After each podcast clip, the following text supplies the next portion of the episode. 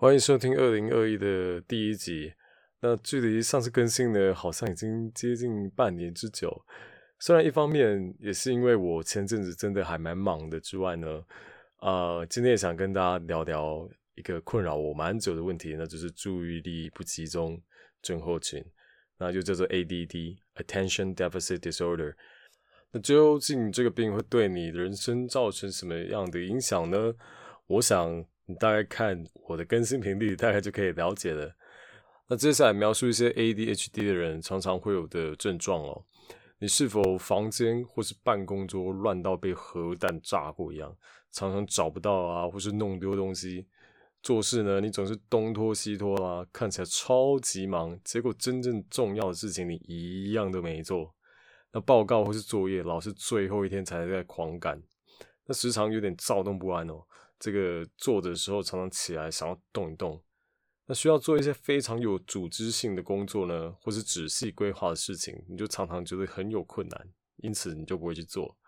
那或是常常忘东忘西的丢三落四，那导致自己常常被骂。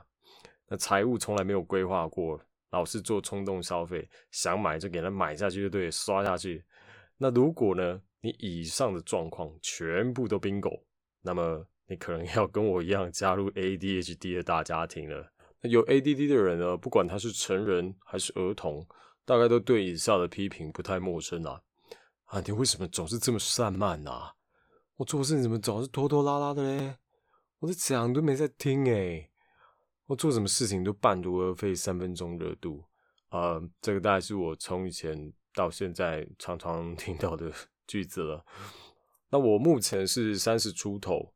那是我非常非常晚才知道自己有 ADD 的问题，大概是二十九岁的时候吧，所以算是蛮晚发现的。那一直以来，我就是告诉自己啊，我就烂，我就长拖，我就是改不了。那我也买了非常多那种什么改善拖延症啊、找回专注力啊等等这样的书籍。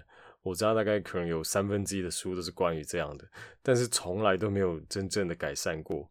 所以我就一直在思考，是不是我就烂，我就真的烂。但是呢，啊，吃了第一颗药，也就是利他能之后，我就觉得发现那时候人生有天翻地覆的改变。好，那接下来我们来聊聊到底什么是 ADD。那 ADD 呢，它其实以前叫做 ADHD，哦，旧称是 Attention Deficit Hyperactivity Disorder。但是后来医生们发现呢。其实有 ADD 的人，他不一定会有过动症状，也就是 hyperactivity。那过动的症状呢，只有其中几种亚型才会有，所以现在就是会采取 ADD 这个称呼，好，也就是注意力不集中症候群。那分心者的大脑，吼，真的超像一台坏掉的跑车。虽然我们不是要刻意的伤害别人，但是呢，我们的脑袋呢，只有两种时间观念：现在跟不是现在。所以常常身边的人就会觉得，你怎么只在乎自己喜欢或在意的事情啊？那其他人就通通不管，尤其是很琐碎的事情，例如缴账单啊、规划财务啊、职涯规划等等等等。那因为我们不是很擅长做计划，所以又非常被啊擅长做计划的人所吸引。好，那接下来我们要跟大家分享一些有关 ADD 的迷思跟疑问。那第一个迷思就是。ADD 是小朋友才会有，它会随着年纪慢慢变好。但是呢，非常遗憾的告诉大家，并不会，不然我今天就不用录这一集了嘛。那 ADD 呢，它是一种神经系统的疾病哦。那目前现在推测的成因是大脑前额叶皮质哦，它没有办法有效的利用体内的多巴胺，或是你体内的多巴胺低下，那导致你的前额叶皮质功能低落。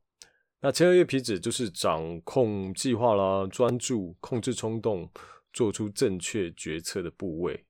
那多巴胺到底是三小呢？多巴胺大概就是你吃巧克力会有分泌的东西，或是你谈恋爱会大量分泌的东西。它其实掌管了人类的动机这样子，那以及快乐啦一方面。那所以当你多巴胺低下的时候，其实你的动机会变得非常的低落。那所以也会比较没有那么快乐啦。所以很多 ADD 患者他们会很喜欢去做一些刺激的事情，因为刺激的事情，可以帮助体内去分泌肾上腺素。那肾上腺素呢，它可以发挥类似多巴胺的功能。那这就会让容易感到无聊且疲惫的 ADD 患者觉得自己好像重新活过来了。哎呀，真是好玩这样子。那目前 ADD 的成因呢，最有可能的是遗传，那其实有高度的遗传性。或是你的妈妈在怀孕期间呢，她有酗酒、抽烟，哇，嗨呀，不太好；或是摄取有害的化学物质所引起的。那既然啊，它是神经系统的问题哦，它就会跟着你一辈子啦。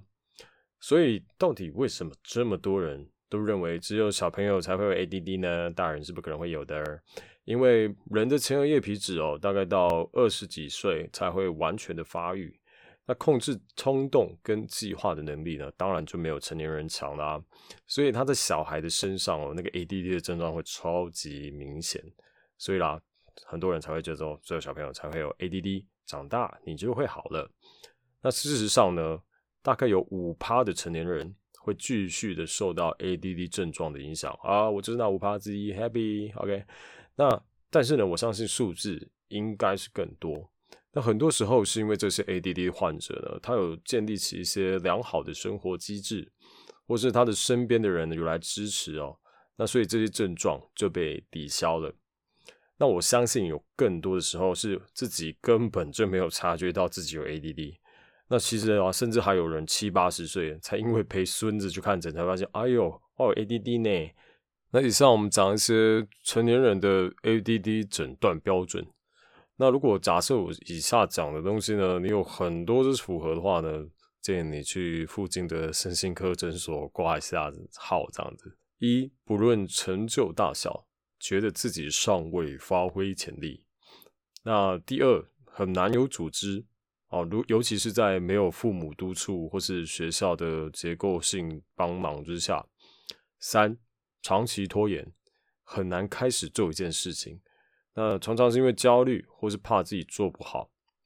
那四，同时做很多事情，非常难有始有终。哎呀，那五，想到什么就说什么，完全不考虑时机或是场合是否合宜。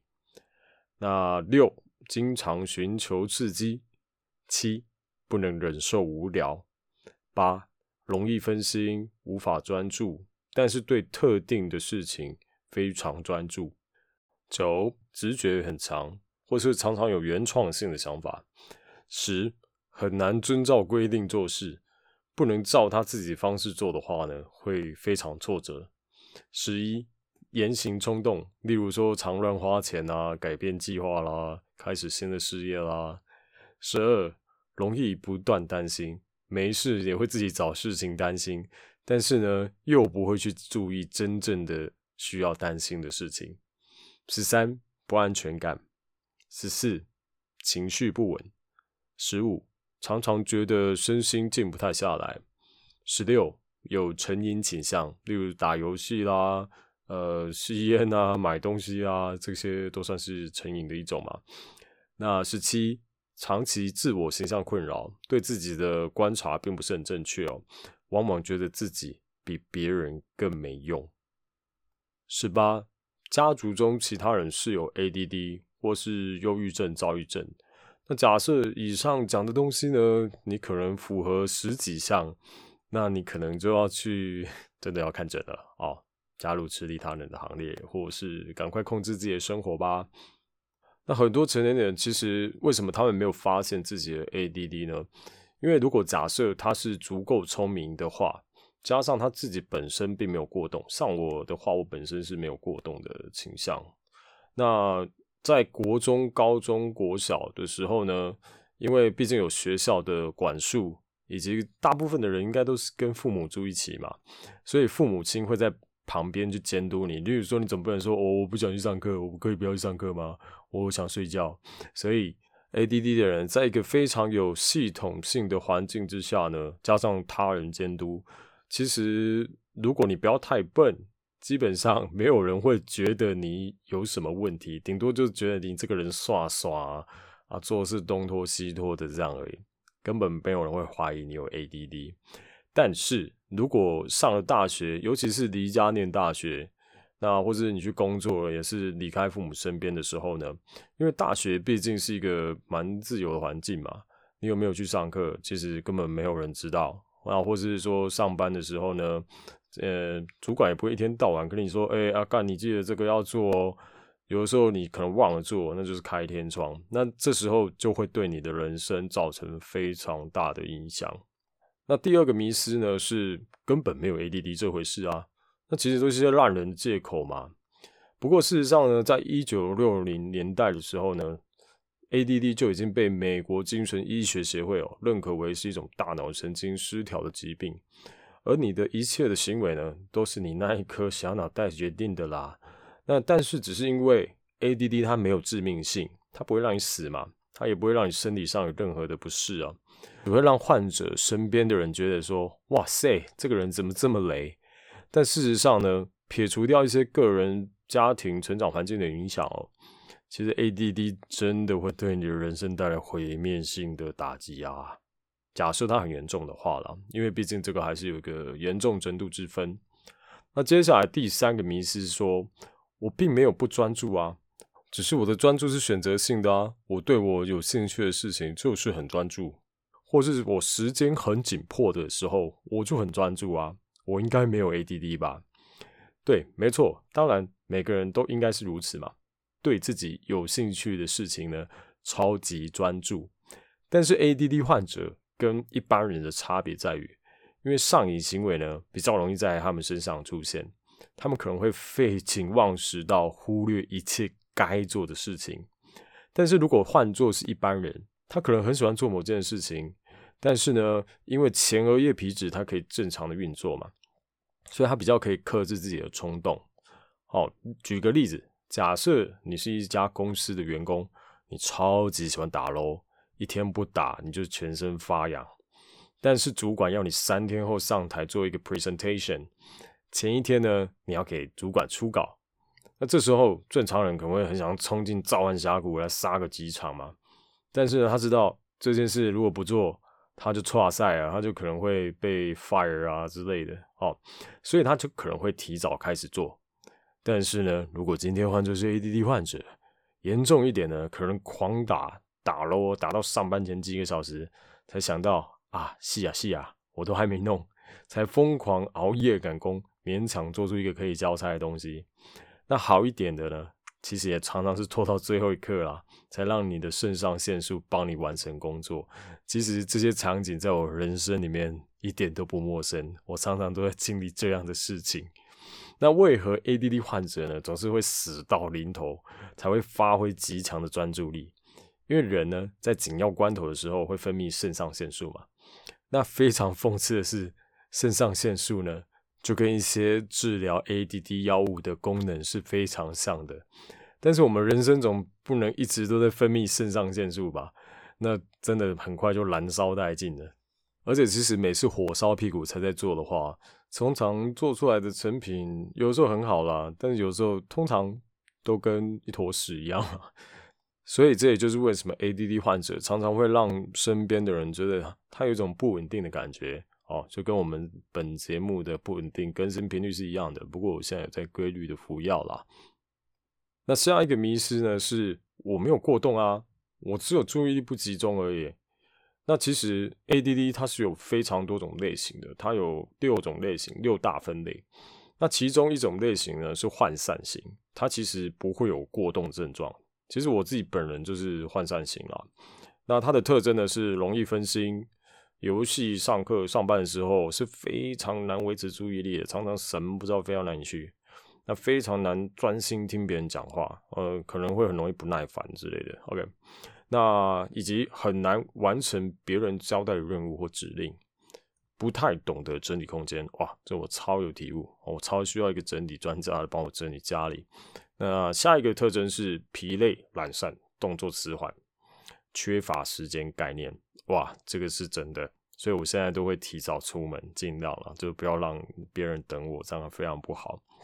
那下一个是记性差，不过这个特征倒是没有在我身上出现啊，我指的是学习方面啊。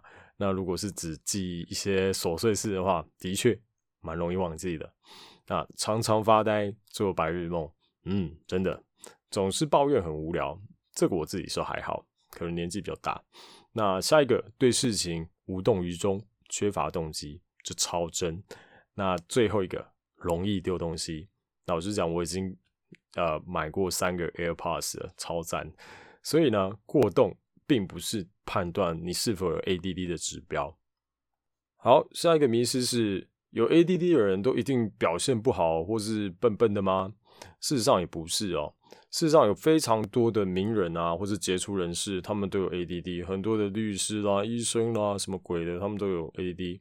那以上就举一些可能大家有听过的人名哦，像得过超多面奥运金牌的游泳选手 Michael Phelps。他本身就 ADD，但他非常的幸运啊，因为他妈妈本身是一个校长这样子，他在他非常小的时候就发现他有 ADD 的症状，并且有带他去治疗，并且规划他每天该做什么，所以他妈妈扮演一个非常棒的角色了。不过，Michael Phelps 在成年之后呢，因为可能妈妈的掌控力也没那么强了，他曾经在二零一四年的时候呢，因为酒驾啦，还有什么吸食大麻，有被逮捕过。我觉得从他身上就可以看到，说 ADD 患者一旦没有身边的人帮助之下，或是一旦不小心没吃药，他就可能会做出一些比较毁灭性的行为。那其实 Will Smith 哦，就是演员嘛，他本身其实也有 ADD。那以及 Maroon Five 的主唱 Adam Levine，他有 ADD，他甚至还是美国 ADD 协会的那个代言大使啊。那其实他们蛮幸运的，他们可能选择了适合他们的职业，或是身边的人他很早就发觉说，哎，这狼我 ADD 哦，那就给他们支持这样。那很多研究其实是显示，呃，ADD 患者其实不一定比较笨。甚至很多时候平均智商还比较高，甚至还有一个词叫做资优型 ADD。像我以前教过的很多的学生，他们其实从小就有服用利他能，那中间其实也断了一阵子啊，但是他们最后还是考上蛮好的大学，例如说台大啦、交大、清大啦。但是通常上大学之后，如果没有妈妈的控管啊，或是自己比较没有自制力的话，通常他们大学的成绩就会像大怒神一样，那砰直线往下冲啊。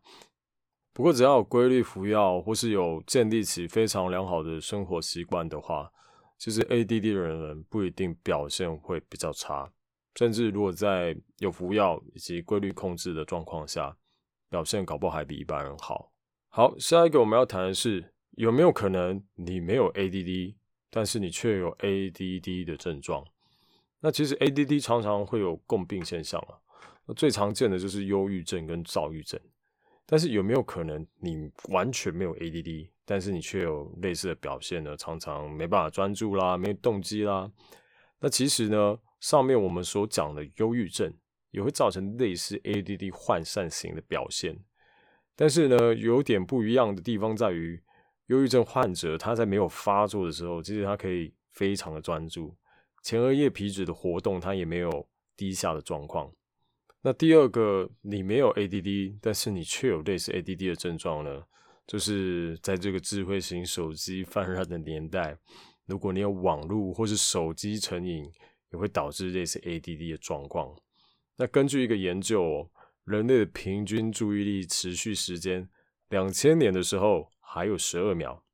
到二零一三年，也就是大概智慧型手机发明五年左右的时候吧，已经下降到八秒。那非常不幸的是，金鱼还有九秒诶，所以你各位啊，比金鱼还不如啊。所以假设你有手机使用过度的状况，例如说你每日荧幕使用时间已经超过八个小时，哇，那你就可能要思考一下，是否要进行一下数位排毒，或是去挂个网络成瘾门诊。那其实你们想一下，其实这是个很可怕的事情。那等于是你之后的三分之一的人生都花在手机上面，那另外三分之一给睡觉。那到底你剩下的三分之一可以拿来做什么重要的事情呢？那接下来聊聊 ADD 的种类。那在这边我只能大概介绍一下 ADD 有几种亚型啊。有兴趣的朋友，你们可以去买一本叫做《注意》。你可能患了注意力缺失症，全新策略疗愈六型 ADD 这本书，这本书我觉得超赞的，我自己已经读了两遍，它里面有提到这六种 ADD 的不同治疗策略，不是所有人这样一路吃利他人就 OK 的，有些人吃利他人反而会更糟糕。好，反正 anyway，第一种就是典型的 ADD，常见的特征当然就是分心过动，就是最一般人最常见的。那成因主要是前额叶活动低落。那涣散型，也就是本人得到的这一型，就是只有分心，没有过动，但前额叶跟颞叶的活动低落。那第三种呢是过度集中型 ADD，得到这个的人会有点像是强迫症，但是其实他还是会分心啊，他就是过度集中在一些那种枝微末节不重要的事情上面，那导致重要的事情都没做这样。那这类人特征会有过度焦虑啊，很好变。那它的成因呢，其实反而是前额叶过度活跃，所以这个这型的人，假设吃了利他人这一类的兴奋剂药物，他反而会变得更糟糕，所以要看状况来使用这样子。那下一型是颞叶型 ADD，主要特征是暴躁、轻度偏执。原因呢，除了前额叶活动低落之外呢，那左颞叶的活动呢也有点低落这样。那下一型是边缘系统型 ADD，主要特征是长期轻度忧郁、消极无助。那这样的人呢，他其实表现出来会有点像是忧郁症，但是跟忧郁症不一样的点就在于说，一他没这么忧郁，二就是说忧郁症患者在呃忧郁症没有发作的时候，他是可以专注的，那他也其实也是可以有动机去做事情的。那最后一型是最惨的，它是火环型 ADD。火环型 ADD 就是说，那个大脑断层扫描的影像呢，看起来很像是整个大脑着了火一样。那基本上它是以上五型的综合，非常的惨。就是有研究指出说，很多的罪犯其实他们都是火环型 ADD 的患者，所以大脑跟你的行为真的太有关系了。所以，与其去检讨你自己之前呢，倒不如去思考一下，有没有什么方式可以让我的脑子变得比较正常一点？以一般人的定义来说，好，最后我们要聊聊到底要怎么样去治疗，或是去建立起一些生活习惯，让 ADD 不会对我们的人生造成这么大的影响。那首先，目前最有效的当然还是吃药。我吃药跟没吃药的时候根本就是两个人。那目前台湾非常不幸的是，治疗 AD 的药物并不多。那主要是中枢神经兴奋剂 Ritalin，呃，中文是利他能，或是 Concerta，Concerta 中文叫专思达。它们两者的成分都是派处甲酯，是一种中枢神经兴奋剂。那你可能会想问说，啊，中枢神经兴奋剂？过动者不是已经静不下来吗？你还给他吃兴奋剂，不是会更嗨吗？好，这边就要打破一下大家的迷思啦。因为大部分的 ADD 患者都是前额叶皮质活动过于低落，所以兴奋剂主要是帮助这个部位去恢复原本的状态，它会让多巴胺去有效的传导到前额叶皮质这个地方，让它重新的发挥作用。所以它并不会让你变得很嗨，它绝对不是什么 party 药物耶，该嗨喽就吃一颗利他人不会，它反而会让你不嗨，更加的冷静这样。好，那这两个到底有什么不一样呢？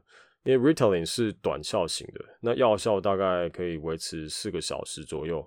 那我一天大概会吃一到三颗，看我那天的工作量而定。那目前健保是有给付的。所以我大概一次拿药都可以拿一个月左右，有的医院甚至会开到三个月啦，就是看医生啦。那 Concerta 是长效型，它药效可以维持八到十二小时，但是台湾健保现在只给付给十八岁之前就确诊的患者，所以啦，如果你现在假设你有听这个，你年纪还很小，或是你的小孩现在哎，你怀疑他有。那其实你可以带他给医生评估一下，因为像我现在我就只能利用利他人来维持自己的状况，哦，我就没有专师打。我想吃专师打的话，我就得自己掏钱，那非常贵，所以就只能吃利他人喽。那至于副作用呢，可能会有食欲不振，那晚上睡不着啦。如果你太晚吃的话，那心跳加速啦，头痛啦。但是呢，讲一下我自身的状况。我除了太晚吃哦，会睡不太早之外呢，其实没有什么明显的副作用。至少吃到现在，我从三年前开始吃，大概吃了三四个月左右。那因为自己发懒啊，然后常常跟医生约了又没去哦，就是那时候没在规律吃药。那后来又没吃了。那直到最近我又开始重新服药。那这一段期间，其实我都没有遇到明显的副作用。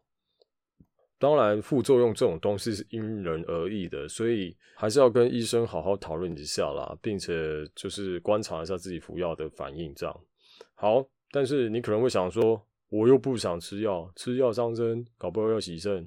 呃，不过利他人其实非常的安全啊。事实上，他在几十年前就开始被用了嘛。如果真的有问题，早这一堆人就错赛这样。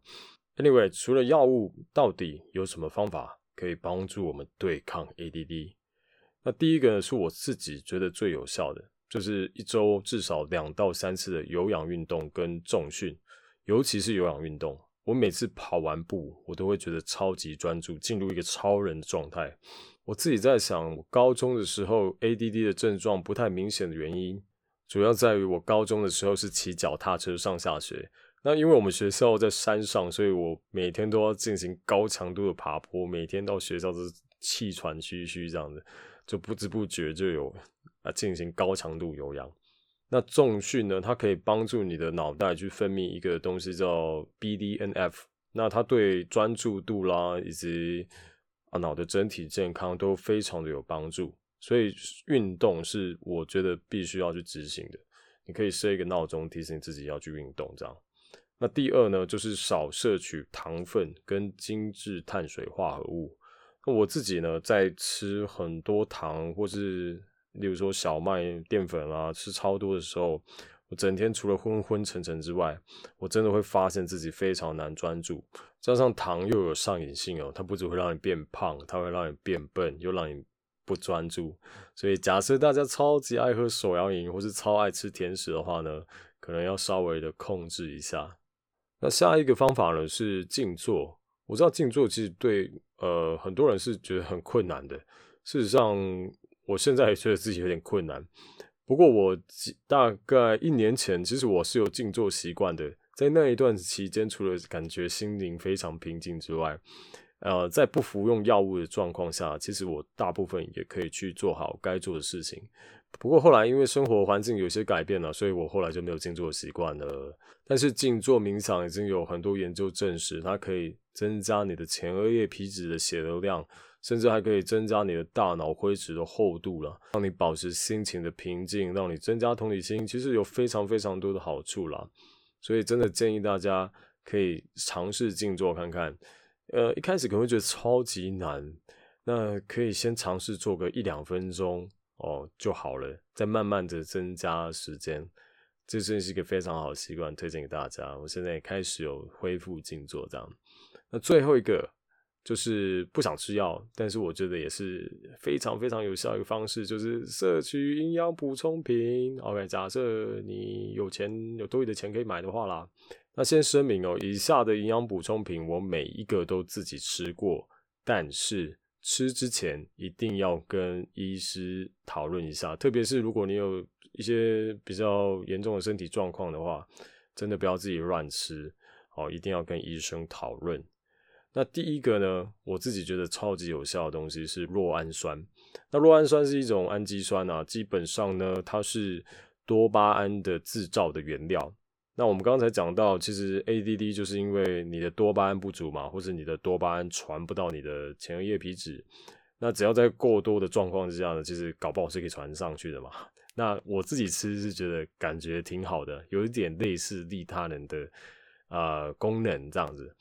那第二个呢是银杏，好啊，银杏你可能想说，哎啊不是循利宁的成分，阿妈你怎么没有感觉？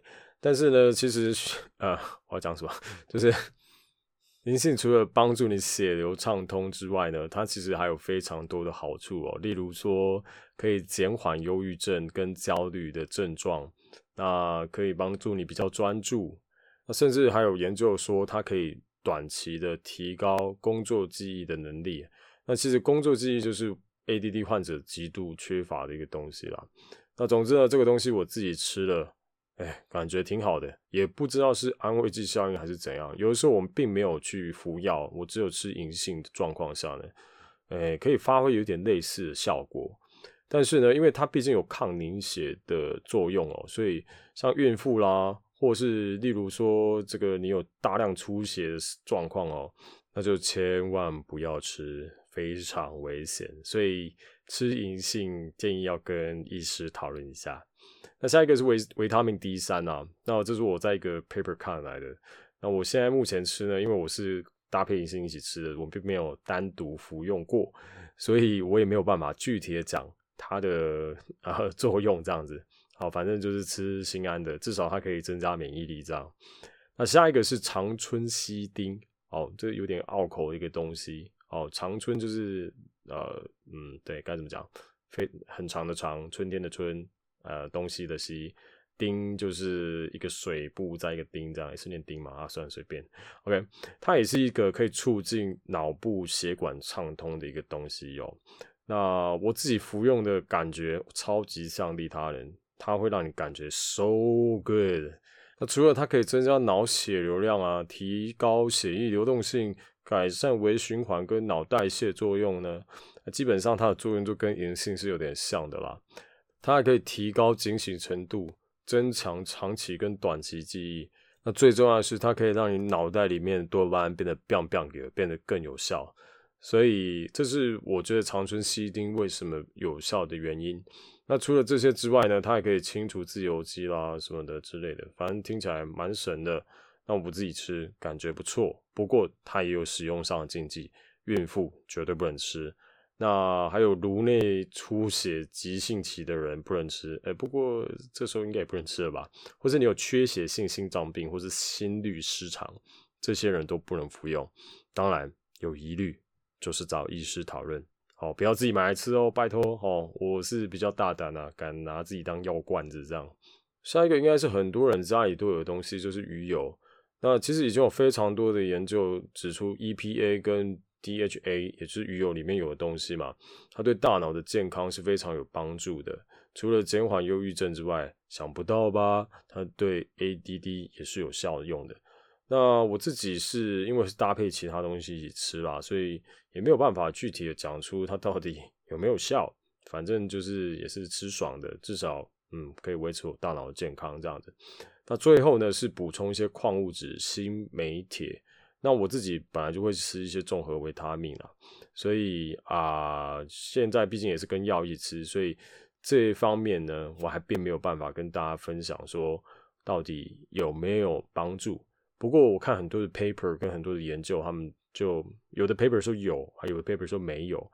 不过呢，因为矿物质这种东西也不能吃过量，吃过量对你的身体还是会造成危害的，所以拜托不要吃太多，不要说哦我不专注，我妈妈狂嗑，以上的东西都给我来一点，这样全吃，然后吃超多，这样反而会，嗯，你可能怕还没专注之前你就先 GG 咯。最后呢是一些生活习惯上的建立啦，那像例如说我以前常常会弄丢东西，那现在我就会规定自己某些东西我一定要放在固定的位置。